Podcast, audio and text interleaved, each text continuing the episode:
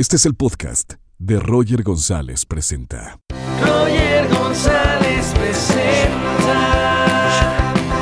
Con todos tus amigos de seguro que te vas a divertir. En la cocina, en la sala o en la cama no me logro decidir. ¿Qué tal? ¿Cómo están? Bienvenidos a otro episodio desde casa de Roger González Presenta en esta nueva faceta que, nos ha obligado el mundo a, a transformar, evolucionar. También nosotros evolucionamos, pero lo bueno es que nos podemos conectar con gente en otras partes y ahora voy a presentar a una gran, gran bailarina mexicana. Ella es Greta Elizondo y está en Monterrey, en mi ciudad, en Monterrey, Nuevo León. ¿Cómo estás, Greta? Hola, desde tierras regias. Pues aquí, igual que absolutamente todo el mundo, intentando sacar lo mejor de estos días.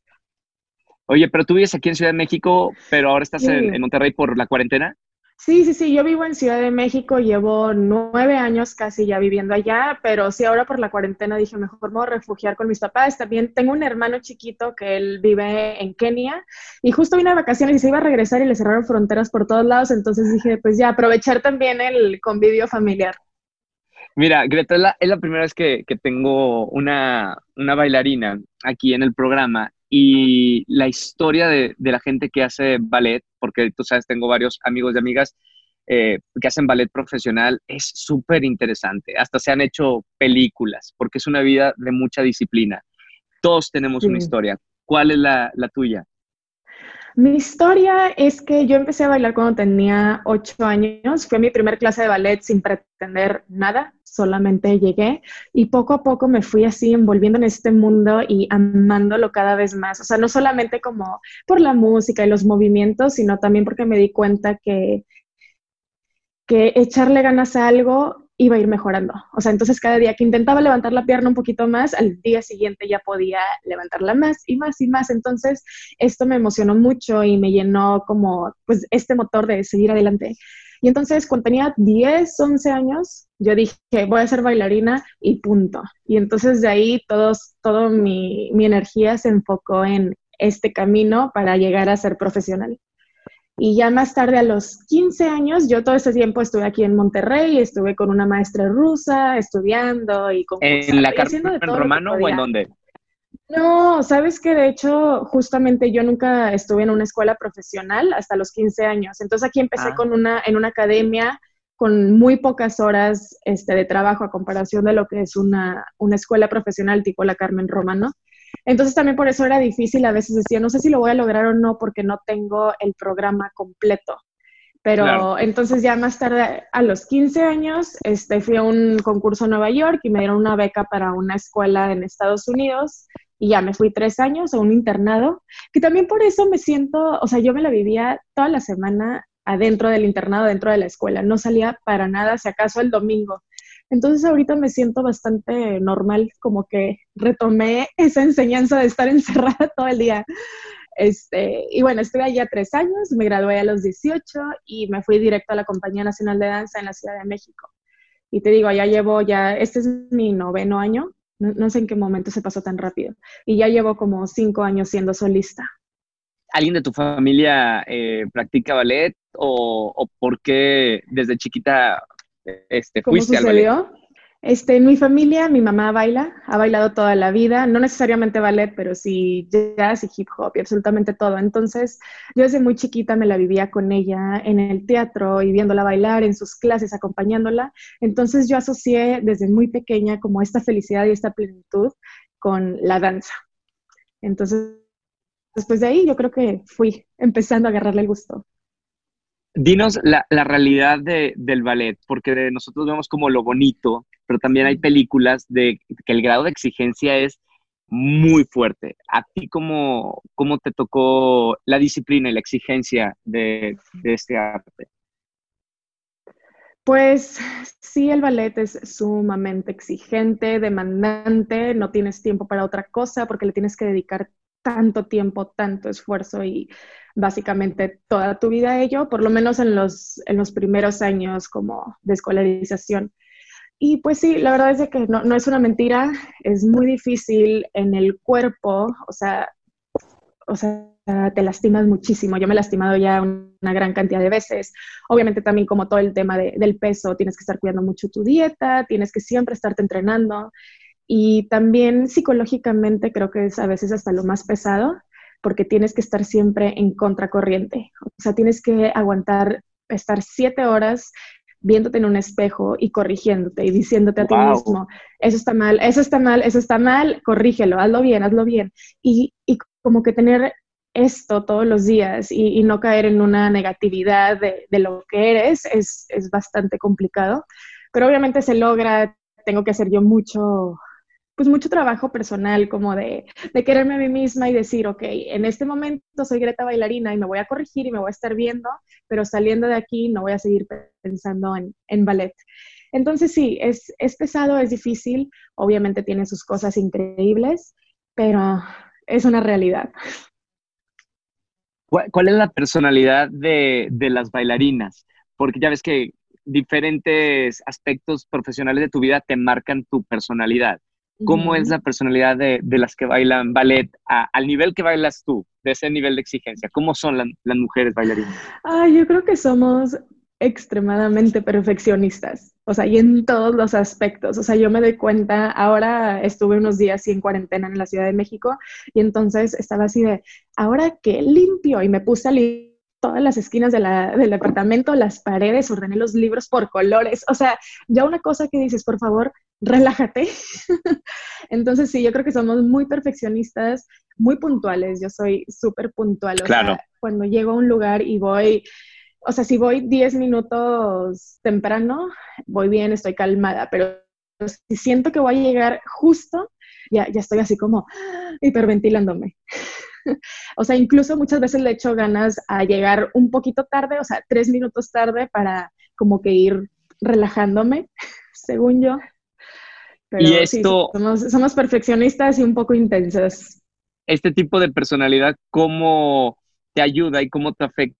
en tu vida personal, porque hacer difícil, o sea, teniendo este, ese, es, parte de tu vida, la exigencia y la disciplina, con amigos, con tus novios, eh, con otros miembros de tu familia, eh, es, ¿qué es lo bueno y qué es lo malo de eso?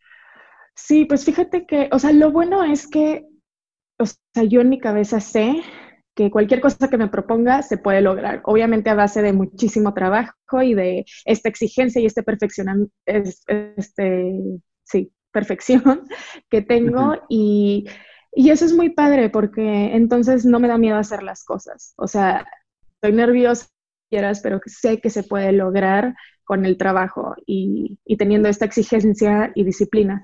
Pero obviamente hay otros aspectos donde pues sí afecta, o sea, con, con, la gente que te rodea, con tu familia, con tus amigos, novios, no, no puedes tener ese nivel este, de exigencia, ni de uno mismo, ni de parte de ellos, porque si no, no va a funcionar. Entonces, yo he tenido que aprender mucho a relajarme y dejar que las cosas fluyan, a no estar anticipando cada dos segundos qué va a pasar. O sea, por ejemplo, ahorita la situación cuarentena, las primeras dos semanas estaba muy mal, porque decía, es que tengo que saber cómo me voy a entrenar, o en cuánto, en cuánto tiempo voy a salir, o cuándo ya voy a poder ver a tal persona, la, la, la, la. Y, y me costó dos semanas de estar meditando para ya relajarme. Sí. ¿Y en este momento estás entrenando o, qué haces en, estos días que tienes que estar en casa? ¿Cómo le haces para seguir con tu profesión?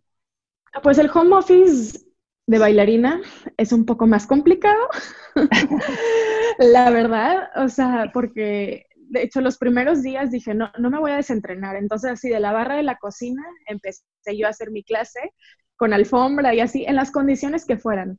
Este, pero sí estoy intentando hacer por lo menos dos horas, dos horas y media al día, como para más o menos mantenerme. Ya me traje mis zapatillas de punta y todo para, por lo menos, aunque sea estar caminando por la casa con ellas, que a mis pies no se les olvide que usan puntas, si no, esto va a ser muy, muy grave. Pero sí, la verdad es que se ha hecho una comunidad bien padre dancísticamente como en Zoom y en Instagram, porque todo el mundo está dando clases. Yo también he estado dando clases de barra al piso, que es un ejercicio que ayuda muchísimo al entrenamiento de ballet. Entonces está padre porque estoy tomando clase con amigos de Inglaterra y del otro lado del mundo y está, está padre, está increíble. de, e, esa parte bonita de, de, conocer a gente de todas partes del mundo, tienen en común todos los bailarines. Para todas las niñas o niños que les gustaría estar en el ballet a, a ese nivel, ¿cuál ha sido la mayor satisfacción que, que has tenido gracias a que eres bailarina?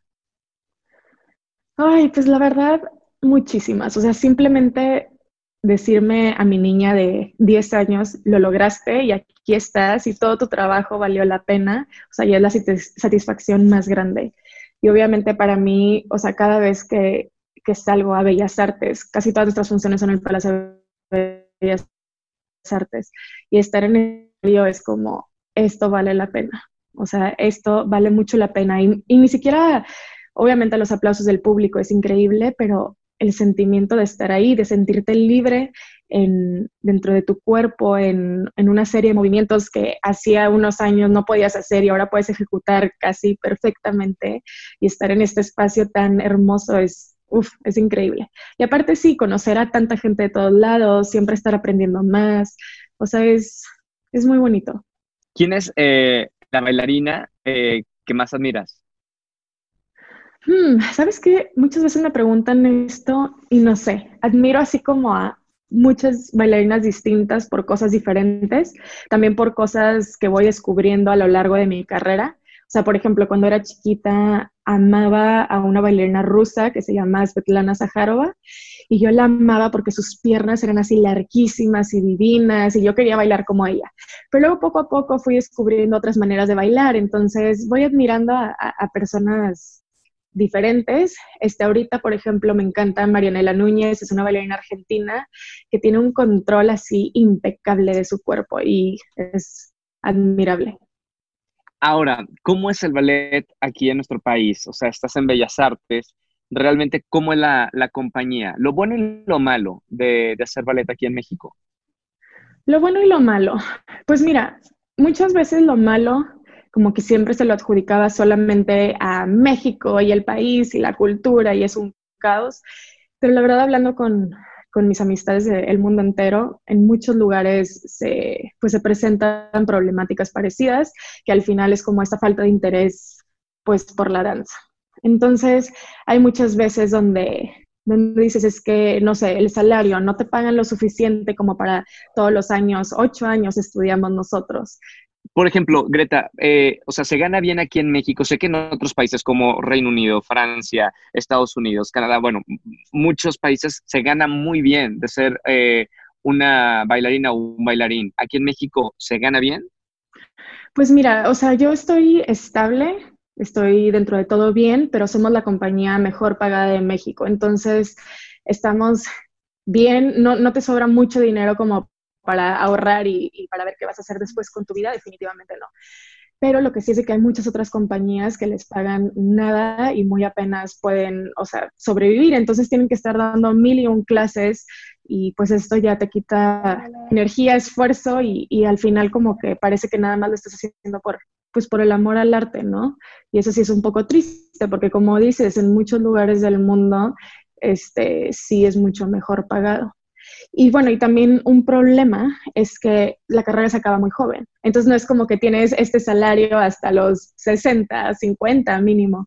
O sea, por lo general a los 40 máximo, ya, te retiraste. Si no es que antes, o sea, por lo general depende mucho del cuerpo de cada uno, si sigue como aguantando este ritmo, pero a los 38 ya se acabó tu carrera pero se acaba la carrera de una bailarina por lesiones o porque simplemente que el cuerpo ya no da.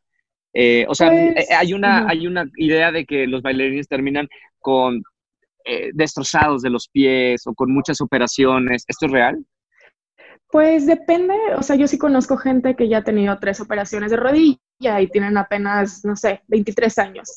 Claro. de esto, pero creo que la carrera de cada quien termina por diferentes razones. Casi siempre al final es por, porque físicamente ya no es lo mismo, ya sea porque te has lastimado muchísimo, entonces obviamente tu pierna ya no va a subir tanto, o porque has tenido muchas operaciones, o una lesión que ya se te hace muy difícil volver. Pero sí, más que nada, pues sí es el desgaste físico, porque todo lo que hacemos es completamente lo opuesto a lo que se debe estar haciendo con el cuerpo. Ahora, hay muchísimas películas de bailarines, bailarinas. Para aquellos que se quieren inspirar y que les gustaría y su sueño es ser bailarina o bailarín, ¿qué películas recomiendas? Híjole, es que hay muchas de puro drama. Entonces, a mí mi, mi película favorita de, de, baile y ballet va a ser por siempre y para siempre este, Center Stage. Ya es bastante vieja, pero yo la mega amo, así que esa la recomiendo. Ok, oye Greta, con todo esto que está pasando en la cuarentena, obviamente esto se lo estoy preguntando a, todos mis invitados. ¿Qué has aprendido? ¿Qué crees que, la humanidad va a aprender de todo esto? Ay, pues yo creo que muchas cosas. Yo por, lo pronto he aprendido a no adelantarme. O sea, yo soy una persona como sumamente ansiosa y siempre estoy planeando lo que voy a hacer mañana y en una semana y siempre quiero saber e intentar resolver y controlar las cosas porque es un poco mi naturaleza y también por mi trabajo. Y ahora he aprendido a simplemente dejarlo, o sea, dejarlo por completo. Yo no sé cuándo vuelva a estar en un escenario, ni siquiera he estado planeando en, siempre estoy pensando en, bueno, ¿cuáles van a ser mis siguientes vacaciones? Y ahorita nada, porque quién sabe cuándo podamos salir, quién sabe cómo suceda todo, o sea, lo único importante es al final cuidarse, quedarse quietos en casa y, y como que alimentar este, este, pues tu alma de otra forma. Entonces me ha servido mucho para eso he estado meditando, he estado escribiendo, he estado, incluso empecé clases de canto con un amigo así por... sí. ¿Cantas? Sí, sí, sí. No. o sea, nunca he cantado en mi vida y dije, quiero cantar y siempre me da muchísimo miedo, entonces ahora estoy diciendo que sí a todo. O sea, incluso esta entrevista en un principio dije, ay no, me da pánico. Y lo dije, sí, o sea, no pasa nada. Haz Estás en casa. Exacto, estás en casa, no pasa nada. Entonces, sí, me he estado, me he estado aventurando a, experiencias nuevas desde la comodidad de mi casa. Y, y pues sí, eh, o sea, está difícil, obviamente es difícil. Y yo espero que, que de mi parte y de parte de todos salgamos con una, pues con una claridad mental, ¿no? O sea, yo quisiera no volverme a ver como envuelta en todo este caos del día a día, de el tráfico y entonces me puse de mal humor y ahora tengo que hacer tarea y ahora tengo que ir a ensayar y odio mi vida y esto es muy difícil, porque yo me envuelvo en esta negatividad muy fácil. Entonces espero que cuando salga, acordarme de este tiempo que tuve que estar quieta, que tuve que estar aquí y decir, ahora me toca moverme y qué padre y lo voy a disfrutar y, y lo voy a hacer bien. Greta, y ya para terminar, me gustaría tocar el tema de las bailarinas siempre buscan como la perfección en los movimientos y en el físico y vemos tus fotos en Instagram y en publicidades y todo y todo tiene que ser perfecto. Hablamos mucho de la perfección en esta plática. ¿Qué pasa con las mujeres que no se sienten perfectas? Que la celulitis, que el peso, cualquiera de esos aspectos, ¿tú cómo, tú cómo lo ves y cómo lo, lo manejas? Porque tú tienes que ser la mujer perfecta. Sí. Mira, es, es bien complicado, es bien complicado. A mí me ha costado mucho y todavía me sigue costando. Obviamente, cada vez como que me voy haciendo de herramientas que me ayudan a no verme al espejo y odiarme un poco, porque hay muchos días donde bailando o, ni siquiera bailando, o sea, justamente también con la ropa, igual esto no me queda bien o me veo rara o que mi pelo, o sea, ya es un nivel de perfección, el mío como bailarina, pero al final sé que es lo mismo con muchísima gente, especialmente con las mujeres. Y pues una cosa, cuando yo tenía 16 años y estaba en el internado en Estados Unidos, yo llegaba al salón de ballet, me volteaba a ver el espejo, así caminando, y me decía, ah, te ves gorda, te ves mal, todo está mal. Todos los días me decía esto, y así empezaba mi día bailando. Entonces, obviamente esto no ayudó absolutamente de nada. Entonces, después de muchos años dije, a ver, si eso no me ayudó, si ser tan dura conmigo misma no me ayudó en nada, porque solamente me sentía peor, entonces puedo hacer lo contrario. Entonces ahora siempre que ya me estoy juzgando en mi cabeza y digo, ay no, siento que no me veo bien, antes de llegar al espejo empiezo a decirme a mí misma, te ves increíble, wow, te ves demasiado bien, qué flaca, wow. Y llego al espejo y te lo juro que eso que ya me psicología yo sola ya lo veo. Entonces, o sea, eso a mí me ha ayudado un poco y es simplemente podemos controlar, no podemos controlar muchas cosas de afuera, a veces ni siquiera podemos controlar nuestro cuerpo. Yo quisiera tener unas piernas larguísimas como las bailarinas rusas Y no se puede, pero lo que sí podemos controlar es lo que pasa en nuestra cabeza y en nuestra mente. Y eso nos va a hacer sentir súper diferentes, incluso cuando esa perfección pues no existe para nuestros ojos, pero al final si tu mente piensa que, eres, que está bien, que esta perfección que tú tienes es distinta a la de otras personas, pero al, igual es perfecta, porque es como eres y porque no lo puedes cambiar. Entonces, poco a poco, eso a mí me ha ido ayudando y espero a alguien más le pueda también servir.